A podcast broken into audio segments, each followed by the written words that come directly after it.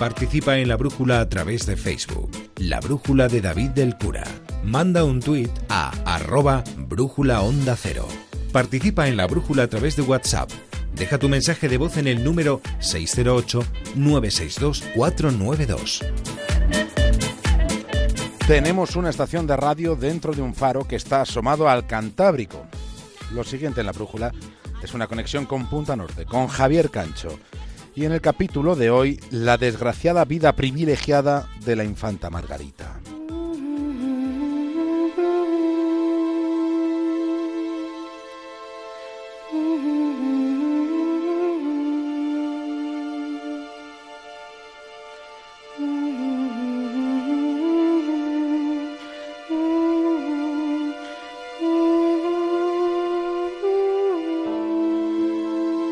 Fue emperatriz del todopoderoso Sacro Imperio Romano Germánico. Estamos hablando de la niña que aparece en el centro de las Meninas, del icónico cuadro de Velázquez. Esta noche vamos a contar una historia de otro tiempo, y es una historia tan pavorosa como descriptiva. Describe lo que era la concepción femenina hace algunos siglos. Fue a mediados del 17 cuando la infanta Margarita, con una edad en la que hoy no sería obligatorio que fuera al colegio, con esa edad ya había sido prometida para que se casase, para que se casara con el hermano de su madre, con su tío. Con su tío tuvo su primer hijo cuando ella solo tenía 15 años.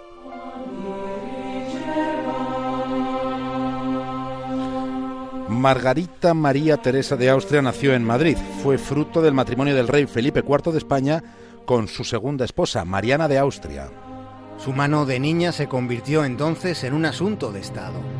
Con el compromiso de la pequeña Margarita con su tío, lo que se pretendía, lo que se buscaba es que hubiera un acercamiento entre las dos ramas de la dinastía de los Habsburgo.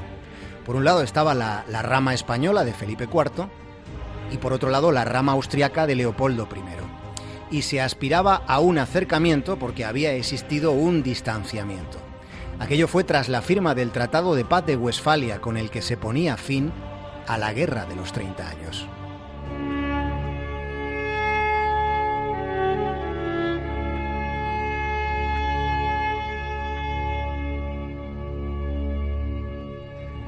La Europa de los Estados soberanos surge después de aquel Tratado de Westfalia. Todo había empezado con la Reforma, la Reforma dividió el Sacro Imperio en tres confesiones.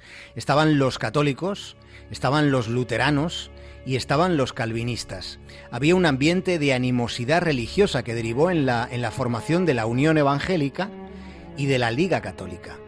Lo que empezó como un conflicto religioso en Bohemia terminó desencadenando una lucha furibunda en la vieja Europa. Los católicos y los protestantes se disputaron la hegemonía política, pero también el control comercial. La mayoría de las batallas de aquella guerra de los 30 años se libraron en territorio imperial. Aquella guerra degeneró en una barbarie, tal y como pasa con todas las guerras. Pero ocurrió que la naturaleza religiosa del conflicto se fue difuminando con el paso de los lustros, fue adquiriendo mayor relevancia los intereses políticos de cada cual, de cada reino.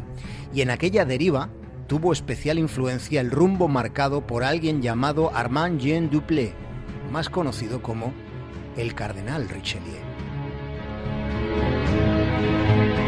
Con la guerra llegaron las enfermedades, el pillaje, las violaciones. Entre la población había una necesidad imperiosa de paz, después de que alguna generación solo hubiera conocido la guerra.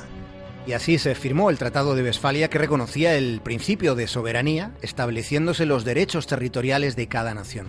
Era el nacimiento de la Europa moderna, de esa Europa de los estados que hay quien ahora considera que está en fase de desmoronamiento. De aquel tratado de Westfalia, unos salieron mejor posicionados que otros. Sin duda la gran beneficiada fue Francia. Y en ese contexto, en el que las potencias europeas del momento trataban de encontrar un lugar preferente en la nueva distribución de preponderancias, en aquel fragor diplomático, la mano de una niña, la mano de la infanta Margarita, se convirtió en un bien muy cotizado.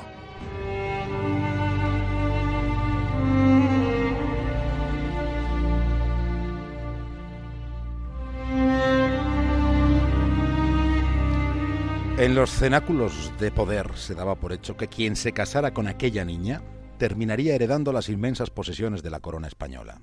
Siendo nada más que una niña, se había convertido en un oscuro objeto de deseo, de deseo de poder.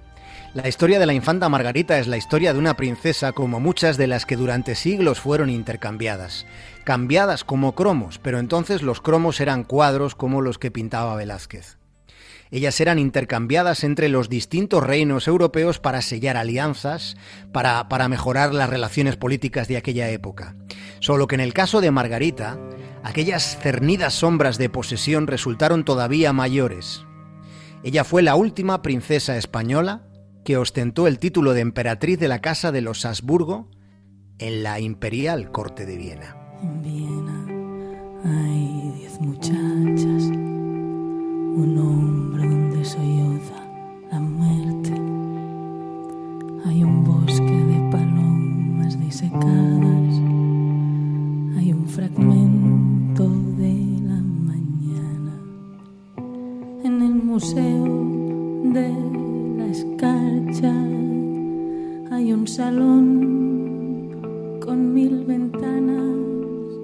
Ay, ay, ay, Toma este vals, este vals, este vals con la boca cerrada.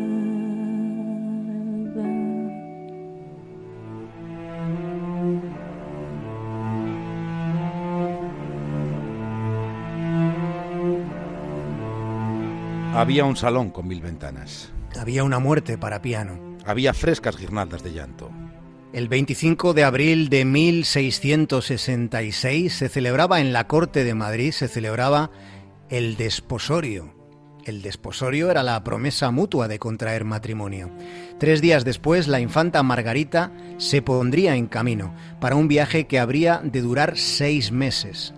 Antes de todo aquel proceso, su futuro marido, su tío, había pedido una serie de cuadros. Había pedido retratos de la niña para hacerse una idea de cómo sería su futura esposa, la emperatriz. Aquella muchacha iba a repetir la endogámica historia de su familia. Sus padres eran tío y sobrina. Ella misma, como hemos explicado, contraería matrimonio con el hermano de su madre. Margarita dio a luz a cuatro niños, Tres murieron antes de haber cumplido los dos años, cuando eran bebés. La única que sobrevivió fue María Antonia de Austria, que no era varón, en los tiempos en los que solo los varones podrían gobernar en la corte de Viena. Murió Margarita a los 21 años, después de una complicación en el parto de su cuarto hijo. Su cuerpo reposa en la cripta imperial de los capuchinos en Viena. Se le fue la vida poco después de haber cumplido los 20, y lejos de donde nació y de donde se crió, y escuchando un idioma que ni siquiera llegó a dominar.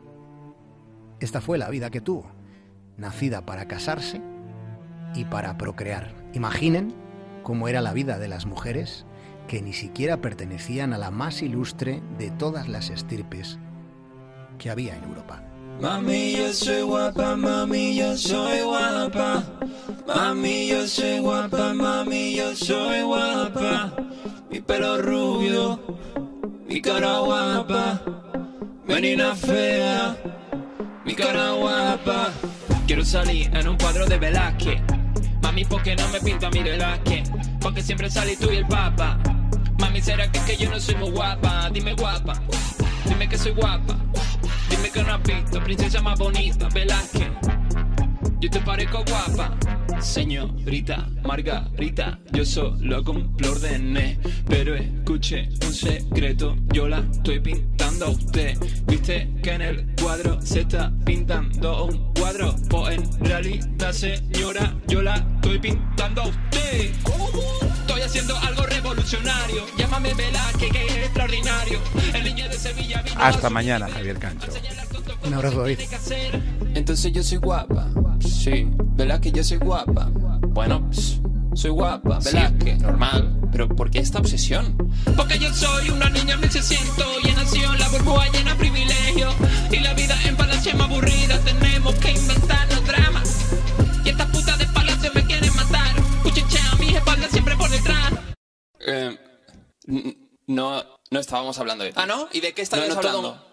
No todo gira en torno a tu vida, Margarita. No, no, no, dilo, dilo, dilo. Venga, en serio. ¿De qué? ¿De qué Es estás no dejas hablar, no dejas hablar. ¿Por qué me dices que tengo que ser no guapa? dejas dar Tú también lo dices, ¿Yo? tío. A ver, que, que No, solo digo- tengo cinco años. A ver, es Que yo quiero jugar es a otras cosas. trabajo, Yo no quiero estar es pendiente de si soy guapa Margarita, o no. déjame Yo no me quiero No. poner estos vestidos. Mari- que no, Margarita, tía. escucha, un momento, por favor. ¿Por qué me dices Déjame, si que si no estoy guapa estás- no me casaré? Es que- inventando aquí es que cosas. no es normal No, que yo no, con cinco años no, recién no, no, cumplidos, no es con cinco no, años, no. mi mayor miedo sea no casarme. Perdón por meterme, ¿eh? pero si tu miedo es no casarte, no te preocupes. De hecho, ya estás prometida a tu tío Leopoldo, el hermano de tu madre. Tu tío, el que te regala 50 caballos cada Navidad. Tú tranquila, ¿eh? que, casarte te casas. Vamos, vamos que si te casas. Vamos, como que, como que tu boda es un arreglo histórico para mantener la monarquía hispánica. eh. Es más, a los 15 años tendrás tu primer hijo y a los 21 morirás por las secuelas de tu cuarto parto. Entonces yo soy guapo. ¿Verdad que yo soy guapo? Me has dicho que me casaré, ¿verdad? Que sí quieres decir que soy guapa. Dímelo. Que me voy a casar, ¿verdad? Que, tengo que ser guapa.